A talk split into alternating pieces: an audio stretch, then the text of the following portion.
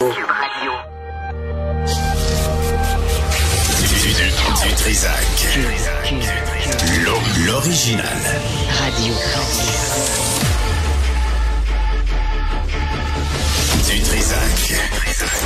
Votre plaisir coupable. Cube Radio. Bonjour tout le monde, Euh, jeudi euh, 19 oct- il est 11 heures? Non, non, non, non, non, non. Moi, habituellement, je commence à 11h04, 11h05. Martineau, il respecte jamais l'horaire, fait que un petit peu de musique. Non, moi, je fais pas de surtemps. Non, monsieur. OK. Ouais, mais, euh, ouais. Avertis-moi, Jean-François, on sera à 11h04. Là. Moi, je commence pas avant. Des maudites limites, là. Je suis payé, tu sais. OK, c'est. Euh, Aujourd'hui, euh, on va revenir sur nos amis, les banques. les banques qui congédient du monde.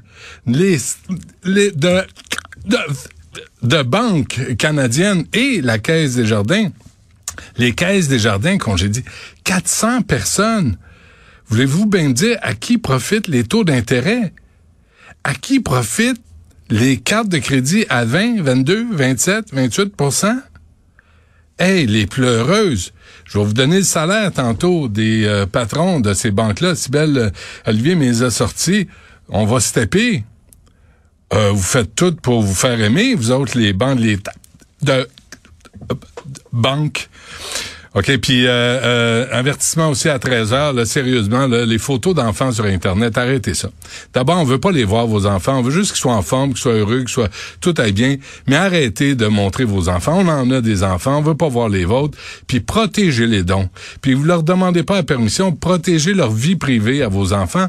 Ils vont apprendre que c'est pas normal de mettre toute sa vie sur TikTok puis présenter euh, le lunch qu'ils viennent de se faire quand ils sont euh, un peu plus adultes ou adolescents.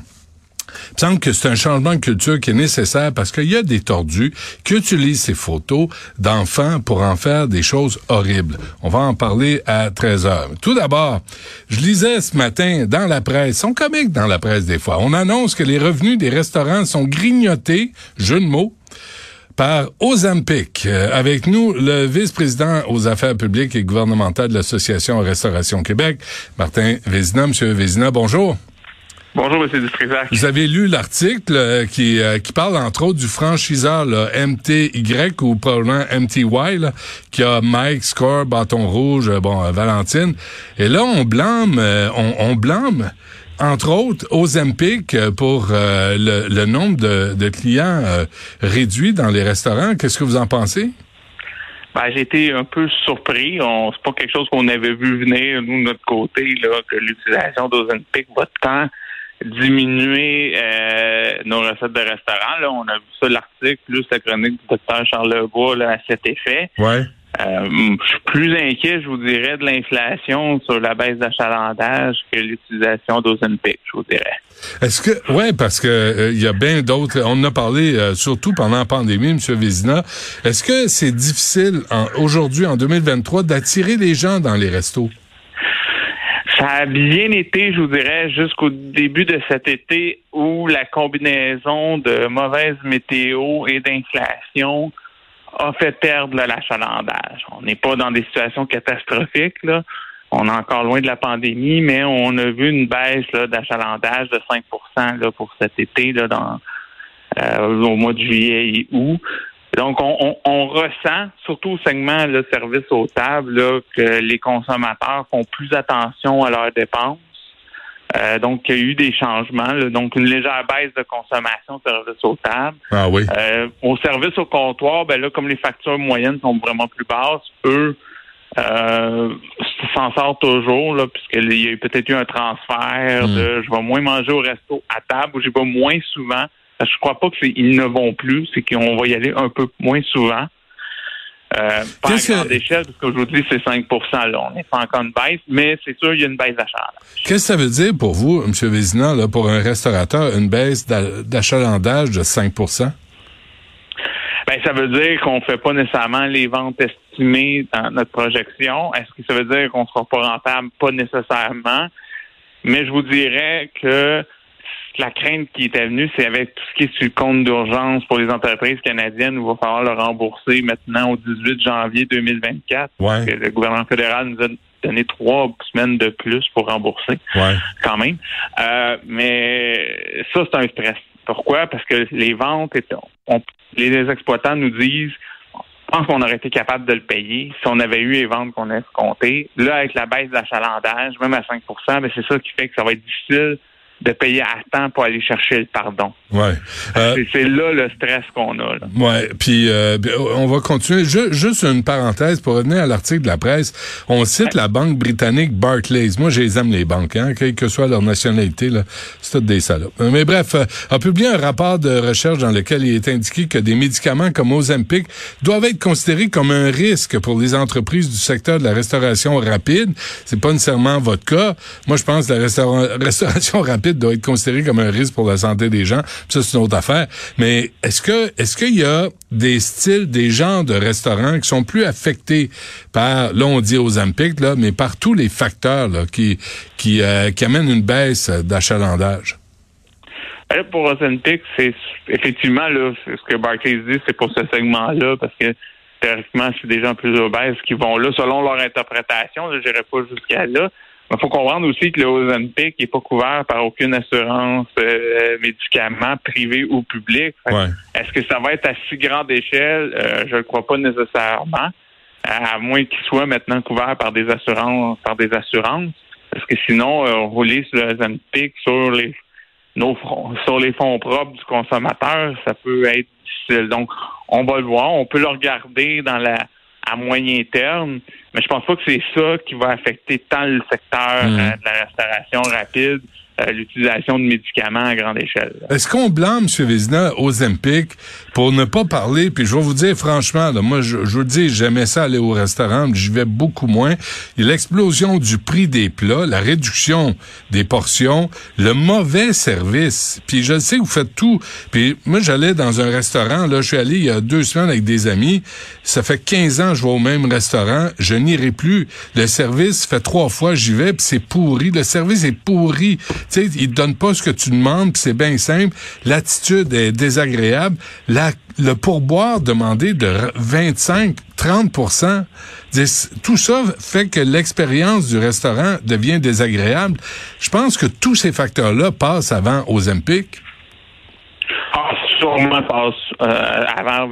Puis, ce qu'on vit, nous, dans l'industrie, je vous dirais, oui, l'inflation, deux, une pénurie de main-d'œuvre qui fait qu'on prend ce qu'on peut, y compris maintenant en service, là, depuis la réouverture de 2022, euh, les exploitants, ils prennent ce qu'ils peuvent pour pouvoir rester ouverts le, le quatre jours, quatre soirs qu'ils visent. Là. Parce que moi, j'ai des histoires d'exploitants, ils disent, je voudrais bien ouvrir le dimanche, c'est ma troisième journée la plus payante de la semaine. Hmm. Je peux pas ouvrir, mes employés veulent pas. Puis j'engagerai pas quelqu'un pour une journée. Euh, donc, on a ce réflexe-là, puis c'est pour ça qu'on prend ce qu'on a. Puis oui, on entend le mauvais service. Euh, on, a, on a eu, on a entendu à l'association. On fait le on essaye, les exploitants essayent de faire ça. Ouais. Et je pourrais aussi revenir, oui, les, les, les pourboires à, à 20-25% Sachez que pour les exploitants, c'est pas gagnant un, pourboire à 20-25 là. Hmm. Euh, c'est parce que l'exploitant touche zéro de cet argent-là en vertu de la loi.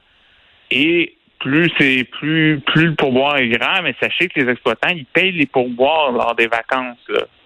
À la place du consommateur pour les vacances, les jours fériés, les jours maladie. C'est le propriétaire du resto qui paye le pourboire habituellement reçu par l'employé. Ben Donc, voyons donc. Plus que les gens donnent du pourboire, ben plus l'exploitant, il va en payer. Attendez, euh, Monsieur Vézina, ça je savais pas ça. Là, donc une journée, un, un jour férié là euh, où le- un, un serveur était censé rentrer, le, le restaurant est fermé, c'est le propriétaire qui doit compenser le serveur pour l'équivalent, j'imagine la moyenne de pourboire qu'il reçoit. Ils font un vingtième de, des- des pourboires habituels déclarés, puis ils le remettent à, à- à l'employé. Eh C'est pareil pour les maladies, les maladies, c'est pareil pour les vacances. Euh, donc, c'est le- les pourboires reçus habituellement ces journées-là, ben, c'est l'employeur qui les paye. Ça, c'est en vertu de la loi sur les normes du travail. Sacrement, vous pouvez bien euh, tirer le diable par la queue. La- L'attitude des jeunes là, qui viennent, tu sais, on le voit, là, les, les jeunes serveurs, là, je le répète, la dernière fois que je suis allé, je le nommerai pas, parce que c'est un restaurant que j'aime, tu sais, malgré tout, puis le gérant, il, fait tout ce qu'il peut, mais il est pris avec des, des jeunes qui sont arrogants, qui sont indifférents, qui savent pas vivre, ils savent pas servir, ils savent pas travailler, ils sont pas à l'écoute du client. Tout ça. Puis après, ils te demandent 20-25% de pourboire. Tu dis, c'est une claque en arrière de la tête, tu vas recevoir plus que d'autres choses.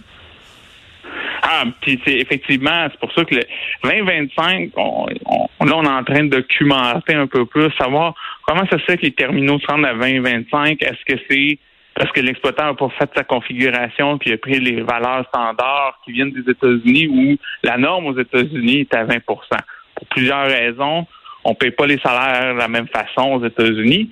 Ou est-ce qu'aussi, puis c'est ça qu'on veut aussi comprendre, est-ce que c'est parce qu'il y a une pression du personnel de salle? Je vous rappelle toujours, il y a une pénurie quand même en personnel de salle. Ouais. Donc, est-ce que c'est cette pression-là qui fait, ben, si tu me le mets pas à 20 sur ta machine, moi, je vais aller voir l'autre en face, je vais aller travailler l'autre en face qui, lui, le met. Fait qu'on veut documenter Eh ça là, dans les prochaines semaines. Alors, alors là, les employés sont, ont pris en otage les employeurs. Mais je vous dirais que euh, depuis plusieurs années, puisque la pandémie nous a fait mal, oui, elle nous a fait mal pour plein de raisons, mais à l'hiver 2021, je me rappelle, l'hiver 2021, pour plusieurs travailleurs, l'industrie, les bons, ceux de carrière, ceux qui faisaient une carrière dans cette profession-là, Ouais.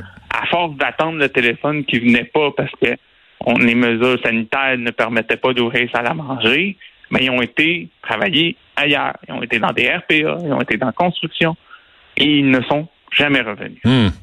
Et donc là, on travaille avec ce qui est ce qu'on a. On a amélioré les conditions de travail dans l'industrie aussi pour dire ben, il y a un travail qu'il faut faire nous aussi de notre côté. Les salaires ont augmenté de 21% sur trois ans en 19, 2019 puis 2022.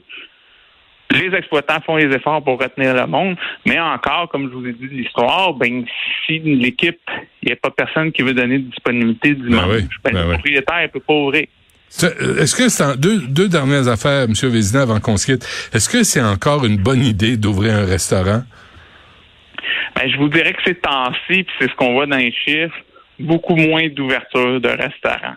Ah oui? Il y a un certain écrémage qui se fait, mais oui, on voit dans les chiffres qu'il y a moins d'ouverture dans les depuis 2022 par rapport aux fermetures. Donc, au net, on perd des établissements. Ah. Puis pensez-vous, euh, en conclusion, que le prêt accordé là, par le fédéral aux petites et moyennes entreprises, là, des prêts de 60 ou 40 000, euh, pensez-vous que ça va achever certains restaurants? Ah, tout à fait, là. C'est une grosse inquiétude dans l'industrie, là. De 40 à 60 000, de perdre le pardon, qui est à- si quelqu'un a pris 60 000, c'est 20 000 qu'il perd, là, de pardon. Aïe, aïe. Puis après, on se ramasse avec des versements mensuels pendant une pendant deux à trois ans, tout dépendant de la, modalité du remboursement du prêt. Ça reste un versement mensuel, donc ça, ça va être dur. Il faut, le, faut le prendre dans notre structure financière.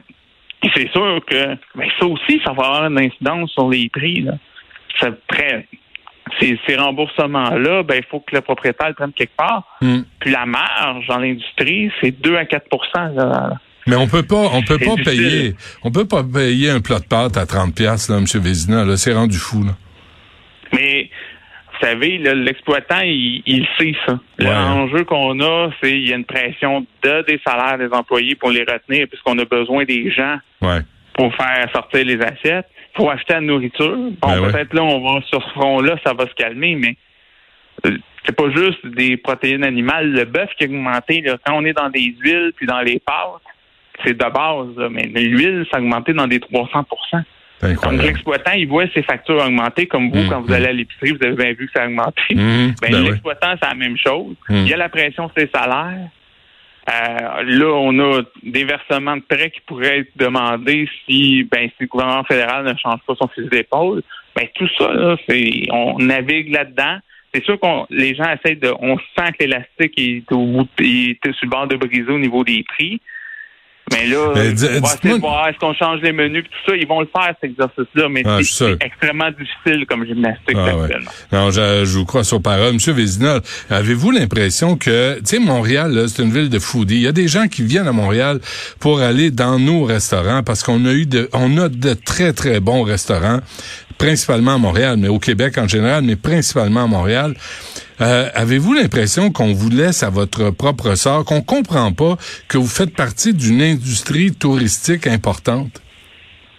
Mais ça, je, je- ça commence à être saisi, je vous dirais, au niveau touristique. On espère avoir un peu plus d'appui à cet effet parce que cet été, ben, la clientèle touristique, ça a beaucoup aidé le secteur. On Ouais, a hein. été présent pour ça, puis on est une destination. Oui, Montréal, destination. On, a- on travaille avec l'Office montréalais de la gastronomie, puis on montre comment la gastronomie montréalaise, qui peut être pas nécessairement la fine cuisine, mais comment Montréal est une place où on peut extrêmement bien manger à des prix euh, défiant toute compétitivité. Là. Hmm. Et il faut mettre ça de l'avant. Je vous dirais aussi Québec, aussi une très belle scène de restaurants aussi. Ouais, ouais, ouais. Euh, On, on a vraiment un beau produit. Puis oui, je pense qu'il faut qu'on le mette plus en évidence. Écoutez, bonne chance, euh, Martin Vézina. Merci pour ces précisions. Puis, euh, puis euh, Ozempic, euh, c'est correct pour la restauration rapide, mais il y a de bons restaurants. Puis euh, essayons de trouver un juste, euh, un, un juste équilibre entre la capacité de payer des clients, puis aussi les besoins très réels là, des restaurateurs. Il va falloir qu'on le trouve cet équilibre-là. Oui, tout à fait. Puis, tu sais, oublions pas, on va aussi au restaurant pour socialiser, surtout service aux tables. Ouais, C'est un événement. Il y a quelque chose. Faut, faut se rappeler ça aussi. Oui, on veut, on va chercher du plaisir. Mais il faut- qu'on est dans une industrie de plaisir. là. Mais il faut que les serveurs et serveuses comprennent ça aussi, que nous, on est là pour avoir du plaisir, pour pas se faire suer puis courir après pour avoir du parmesan à ta table. Oui, bien Ouais. sûr. Martin Vézina, euh, bonne chance. Lâchez pas. Merci. Merci.